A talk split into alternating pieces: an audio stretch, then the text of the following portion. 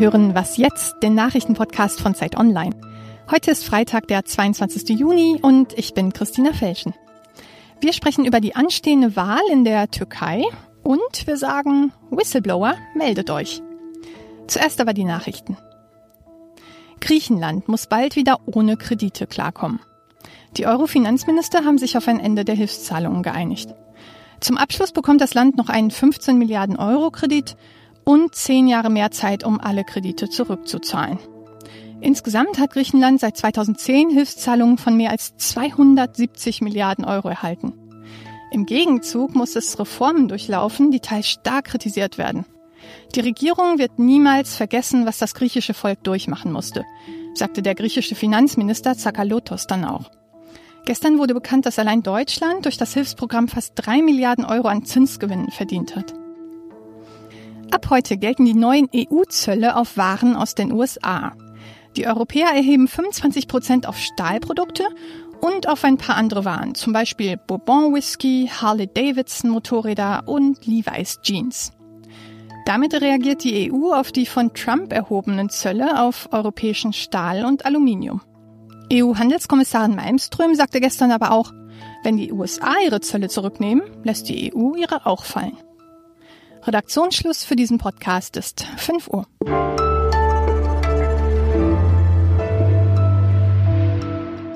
Mein Name ist Simon Gaul. Guten Morgen an diesem Freitag. Vor uns liegt ein spannendes Wochenende. Die deutsche Fußballnationalmannschaft könnte in der Vorrunde der WM aus dem Turnier fliegen und der türkische Präsident Recep Tayyip Erdogan könnte aus seinem Präsidentenpalast fliegen. Am Sonntag sind Parlaments- und Präsidentschaftswahlen in der Türkei und darüber spreche ich jetzt mit meinem Kollegen Hassan Gökaya. Er ist Politik- und Gesellschaftsredakteur bei Zeit Online und er beobachtet für uns die Türkei. Hallo Hassan. Hey. Hassan, wie ist gerade denn die Stimmung in der Türkei vor dieser Wahl? Also ich habe so etwas noch nie erlebt. Äh, viele Türken sind völlig irritiert, weil einfach völlig unklar ist, wie derzeit ähm, der Wahlsonntag ausgehen wird. Viele ältere Männer und Frauen denken, dass Erdogan wieder als Präsident äh, wiedergewählt werden wird. Vor allem die jüngere Generation ist aber ganz anderer Meinung. Die sagen, dass Erdogan sie inzwischen gar nicht mehr repräsentiert und dass es ihnen vor allem reicht. Das heißt also, weder ist klar momentan, wer Präsident wird, noch ist klar, wie eigentlich die Parlamentswahl am Sonntag ausgeht. Erdogan war jetzt seit 2003 an der Macht, hat die Präsidentschaftswahl jetzt sogar selbst vorgezogen und die Parlamentswahl. Hat der sich da ein bisschen verkalkuliert? Also, dass es jetzt so schlecht für ihn aussieht, war irgendwie nicht absehbar, oder?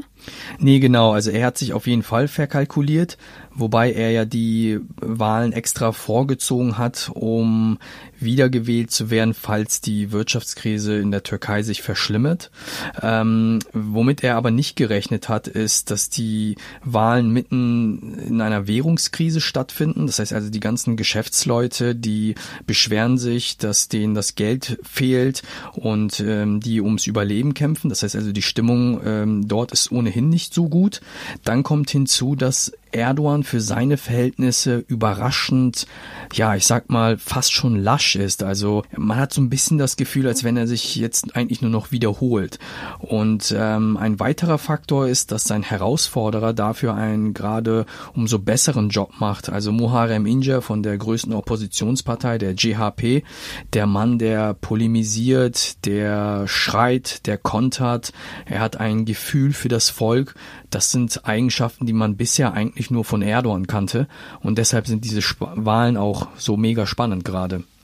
Und im Parlament für die AKP, also Erdogans Partei, die ihm ja eigentlich immer den Rücken gestärkt hat oder die von ihm quasi lebt, für die sieht's dann auch nicht so gut aus. Was würde das denn bedeuten, wenn die tatsächlich keine Mehrheit mehr haben im Parlament, aber Erdogan Präsident bliebe? Also mit der AKP ist das eigentlich genauso wie mit Erdogan. Ähm, das darf man hier nicht kleinreden. Erdogan ist nach wie vor eigentlich der Favorit. Allerdings, wenn die Opposition sich vereint und es zu einer Stichwahl kommt und sie wirklich ihre Stimmen dem einen Oppositionskandidaten geben, dann kann der auch schon bis zu 50 Prozent der Stimmen erreichen. Und deshalb ist ähm, das ja auch so eine knappe knappe Nummer. Im Parlament sieht das ähnlich aus. Also die AKP ist nach wie vor die stärkste Partei. Ähm, aktuell sieht das so aus, als wenn die auch wieder 40 Prozent der Wählerstimmen holen würden. Aber die Sache ist, wenn die pro-kurdische HDP, wenn diese Partei es schafft, die 10%-Hürde zu knacken und in das Parlament zu kommen, dann sieht es momentan so aus, als würde die Regierung tatsächlich ihre Mehrheit verlieren. Und der Oppositionskandidat Muharrem Inja hat ja auch deshalb angekündigt, sobald er Präsident wird, würde er wieder zurück in das Parlamentarsystem gehen. Danke dir, Hassan. Kein Problem.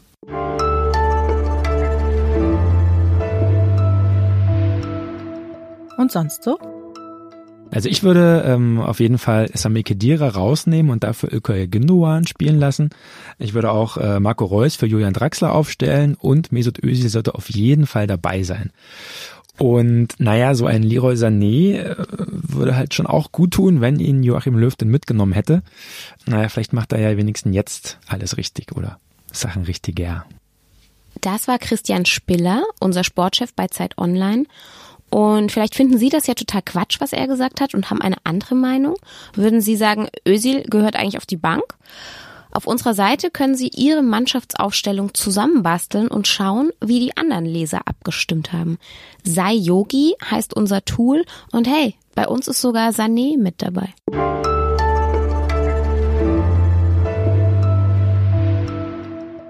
Immer mehr Konzerne sammeln immer mehr Daten von uns. Und was die damit so genau machen, das wissen wir nicht wirklich. Bestimmt nicht immer Gutes. Einzelne Skandale bringen ja immer mal wieder einzelne Vergehen ans Licht, aber das meiste kriegt eben, wie gesagt, einfach keiner mit. Wir suchen deshalb Whistleblower aus der Technologieindustrie. Die Zeit und Zeit Online starten gemeinsam mit internationalen Medienpartnern einen weltweiten Aufruf.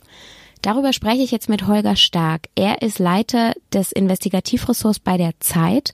Hallo Holger. Hallo, grüß dich. Warum sind denn Whistleblower eigentlich so wichtig? Ohne Whistleblower gelingt es in ganz vielen Feldern ganz einfach nicht, hinter die Kulissen zu gucken von etwas, ähm, wo Dinge falsch laufen, ähm, wo Journalisten, wo die Öffentlichkeit das Gefühl haben, die Ahnung haben, da geht irgendwas schief was sie aber von außen nicht erkennen können. Ich gebe mal so ein Beispiel, wo wir so einen Whistleblower wahnsinnig gerne gehabt hätten. Das ist der VW-Skandal, die Dieselaffäre. Ähm, da ist ein monumentaler Industrieskandal schiefgegangen. Da hätte man sich gewünscht, dass irgendwann mal einer dieser Ingenieure den Finger hebt und sagt, Moment, ich bin hier beauftragt, an was mitzuarbeiten, was ähm, erkennbar rechtswidrig ist.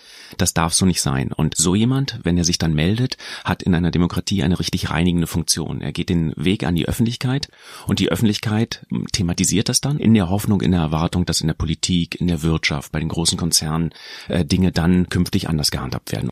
Es ist aber ja auch für die Leute, wahrscheinlich war das jetzt auch in den Autokonzernen so, dass es bestimmt auch jemand gewusst hat oder geahnt hat, aber die Leute trauen sich ja auch oft nicht, sich zu melden. Das ist ja ein gewisses Risiko und wie stellt ihr das jetzt sicher bei eurem Aufruf, dass den Menschen hinterher geholfen wird?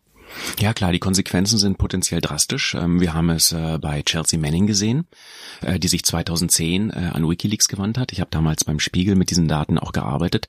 Die Konsequenzen für Manning war ein Urteil, 35 Jahre Gefängnis und davon hat sie ähm, eine ganze Reihe auch wirklich absitzen müssen zu sehr, sehr harten Bedingungen. Andersrum gab es das Beispiel der Panama Papers, da ähm, gab es ja auch einen Whistleblower, der ist bis heute nicht bekannt. Der läuft immer nur unter dem Namen John Doe, also Max Mustermann. Und das ist so ungefähr die Bandbreite, was alles passiert passieren kann. Was jetzt wirklich neu ist, ist, dass es eine Stiftung gibt, The Signals, gegründet von einem Franzosen, Gilles Raymond, der vorher mit ähm, verschiedenen Apps im Silicon Valley viel Geld verdient hat. Der sagt, er will ein bisschen was davon zurückgeben. Der hat sozusagen äh, das Insiderwissen, was im Silicon Valley alles mit Daten möglich ist. Und er sagt, ich möchte gerne, dass Whistleblower so gut geschützt werden, dass sie sich nicht mehr darum sorgen müssen, ähm, was das für ihre Existenz bedeutet, sondern dass es da eine Stiftung gibt, die ihnen hilft, die also Rechtsberatung unternimmt, die überhaupt erstmal so ein Anlauf ähm, ähm, Hafen ist, die psychologisch betreut, was kann es denn für Konsequenzen haben, bis hin im Extremfall dazu, dass diese Stiftung auch Safe Houses bereitstellt. Also wenn jemand sagt, so wie Snowden damals, ich muss jetzt hier weg, dann würde diese Stiftung sich erstmal darum kümmern, eine Zeit lang ein, eine sichere Unterkunft bereitzustellen. Und was für Menschen sucht ihr oder was für Hinweise konkret? In diesem ersten Aufruf fragen wir erstmal danach nach Big Data, also nach Missständen, die in Firmen, die mit ganz großen Datenbeständen von uns allen arbeiten, ähm, betreffen. Das sind auf der einen Seite natürlich Facebook und Google und Microsoft und Amazon. Das geht aber viel weiter. Natürlich weiß auch Volkswagen mittlerweile ganz viel über das Fahrverhalten äh, seiner Kunden. Aber mit diesen Daten, die wirklich der Goldstandard ähm, im, im digitalen Zeitalter sind, lässt sich halt einfach wahnsinnig viel anstellen. Und wenn das jemand beobachtet, vielleicht daran beteiligt ist oder zumindest Insiderwissen hat, dann wünschen wir uns, dass er oder sie den Weg nach an die Öffentlichkeit sucht, sich bei uns meldet, im Zweifel auch anonym und sagt, guck mal, das läuft hier gerade fundamental falsch. Danke, Holger.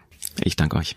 Über welche sicheren verschlüsselten Wege man euch kontaktieren kann, das steht in einem Artikel auf unserer Webseite und zwar unter www.zeit.de slash Aufruf minus big minus data.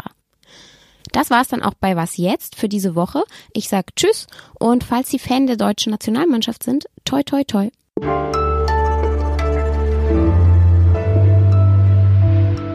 Wenn sich jetzt jemand mit einem ganz anderen riesengroßen Skandal meldet, schickt ihr den nach Hause? Nee.